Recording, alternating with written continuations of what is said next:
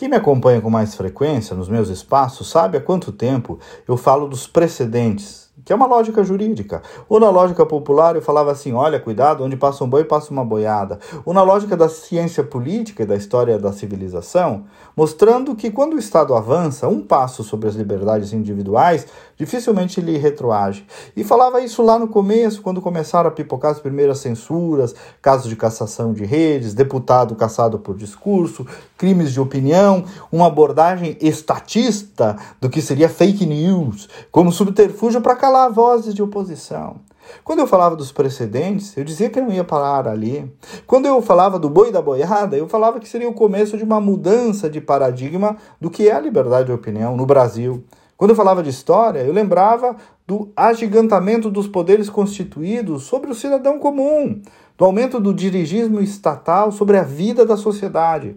Mas a coisa foi indo, avançando, a maioria dos importantões e influentes aplaudindo, especialmente intelectuais, acadêmicos, midiáticos, os ricos, juristas, não todos, claro, mas a maioria desses setores, me perdoem, a sinceridade e a rudeza, ou reforçou ou foi complacente com tudo isso. E eis que agora chegamos aonde, amigos? Um procurador federal pede a cassação de um veículo de comunicação, no caso a Jovem Pan, por alegada desinformação. A panaceia do que seria fake news na cabeça de uma autoridade, deu-lhe o pretenso poder arbitral de pedir a cassação de uma emissora, do direito de existir.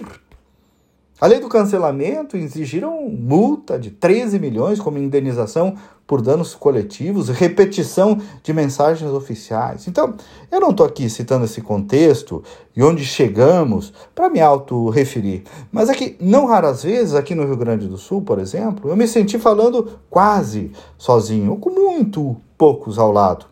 Isso tudo foi gravemente se naturalizando, a musculatura do aparelho estatal foi crescendo e agora eis onde estamos em 2023. Querem fechar uma emissora de rádio, amigos. Tem algo mais antidemocrático, censor, autoritário do que isso? Então vamos lá mais uma vezinha. Não é sobre Bolsonaro, não é sobre direita e esquerda, não é apenas sobre a Jovem Pan. É isto sim, como disse a própria emissora num editorial, uma defesa para que você não seja calado. E fecho com o editorial, aspas. Não importa se você é esquerda, direita, centro ou apolítico, defender o fechamento de um veículo de imprensa é um atentado contra a democracia que somente se viu nos regimes fascistas, nazistas, soviéticos, enfim, toda sorte de regimes autoritários. Diga não à censura hoje para não se envergonhar de ser brasileiro amanhã. Até amanhã e vamos com fé.